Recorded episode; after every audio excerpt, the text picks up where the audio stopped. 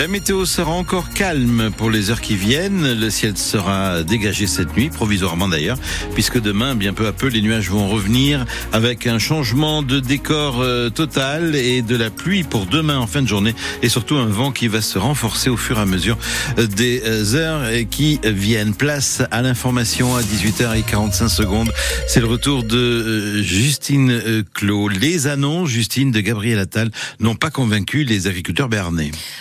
À Pau, une quarantaine d'agriculteurs sont allés rendre visite à Total. Ils se sont postés avec euh, leurs tracteurs sur le parking du centre Jean Ferrer. Euh, tout ça pendant que le Premier ministre faisait des annonces sur l'agriculture. Il a par exemple promis une nouvelle loi Egalim d'ici le mois de juin cet été. Ça n'a pas vraiment rassuré Lionel Candelon de la coordination rurale du Gers. S'il fait la nouvelle loi Egalim avec M. Euh, Monsieur Rousseau, ça c'est sûr que ça changera pas, qui est président de la FNSEA, mais il est aussi président de 9, 9 agro-industries qui pèsent des milliards.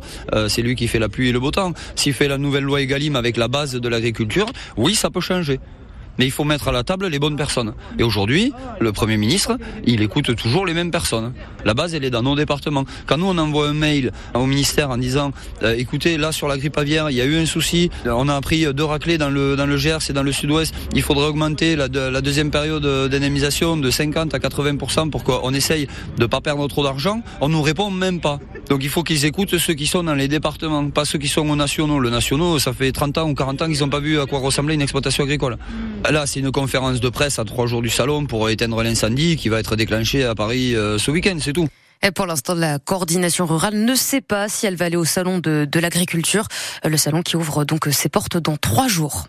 Une automobiliste termine dans un fossé après avoir euh, trop bu. Une femme de 50 ans a été contrôlée avec plus de 3 grammes dans le sang.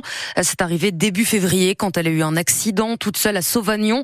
Elle avait déjà été condamnée en 2021 pour conduite en état d'ivresse. Cette fois-ci, son permis a été annulé. Elle risque jusqu'à 10 mois de prison avec sursis. Pensez à bien fermer votre voiture, rappelle la police de Pau. Hier matin, un automobiliste a eu une mauvaise surprise vers 7h30. Quand il est parti au travail, il a découvert un homme qui dormait dans sa voiture. C'était boulevard Touras. Il avait laissé sa portière ouverte.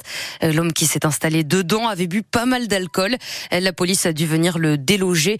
Il a été transporté à l'hôpital. À Lourdes, près de 200 foyers sont privés de gaz depuis ce matin. Eh oui, il y a une grosse fuite avenue Maréchal Foch dans le centre-ville. Il y a des travaux à cet endroit. Une pelle mécanique aurait arraché une conduite.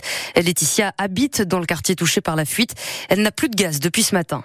C'est tout l'immeuble et puis je pense que c'est tout le secteur puisque apparemment la fuite était en face. Donc je pense que c'est tout le quartier qui a dû être euh, coupé. Nous on était en train de faire cuire euh, le repas et puis on s'est trouvé sans gaz, donc on a regardé ce qui se passait dans la rue. Comme il y a des travaux, on a pensé qu'il y avait peut-être un problème de fuite ou de canalisation qui avait été euh, crevé. Et puis on a vu GRDF qui nous a dit de ne pas bouger, de rester, parce qu'il y avait une fuite de gaz. Mais GRDF nous a envoyé un, avis sur Internet nous disant que nous, allions, avons été coupés, que ça serait réparé dans l'après-midi. Non, non, ça n'a pas été non plus. On pensait que ça allait être plus longtemps.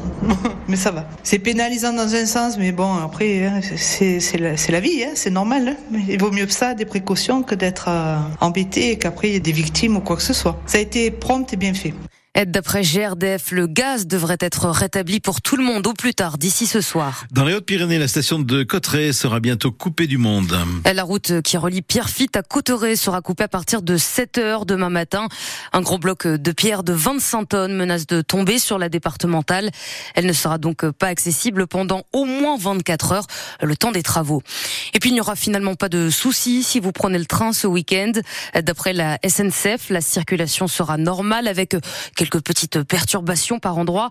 Le syndicat Sudrail appelle toujours les aiguillères à faire grève ce week-end, mais le mouvement s'annonce beaucoup moins suivi que celui des contrôleurs la semaine dernière. Le couple Manouchian entre au, Panthéon ce soir. Misak et Méliné Manouchian, résistant communiste d'origine arménienne. Lui est mort fusillé par les Allemands il y a 80 ans. Elle lui a survécu 45 ans. La cérémonie commence dans une trentaine de minutes maintenant. Et puis à Pau, il y a un rassemblement pour rendre hommage à Alexei Navalny ce soir. C'est cet opposant russe à Vladimir Poutine qui est mort en prison la semaine dernière. Le rassemblement vient tout juste de commencer devant la préfecture de Pau. Toute l'info sur France Bleu Bern Bigorre, 18h05 minutes en sport. Le tennisman belge David Goffin peut mieux faire. L'ex numéro 7 mondial vient de perdre son premier set à l'Open Terrega de Pau. Il joue en ce moment face à Pierre-Hugues Herbert, Goffin qui mène dans le second set. Après, ce sera au tour de Benoît Paire de faire son entrée en simple dans ce tournoi. Ce sera contre le Britannique Schoinski. Et puis, à votre bon cœur, un paratriathlète béarnais a besoin de vous. C'est Ahmed Andaloussi. Il aimerait participer aux Jeux Olympiques, Jeux Paralympiques de Paris 2024. Mais il a besoin de sous, pas mal de sous. 39 000 euros pour financer sa participation à des compétitions dans le monde. C'est nécessaire pour se qualifier aux Jeux, mais sa fédération refuse de payer. Alors il a décidé d'ouvrir une cagnotte en ligne. Vous pouvez l'aider sur GoFundMe.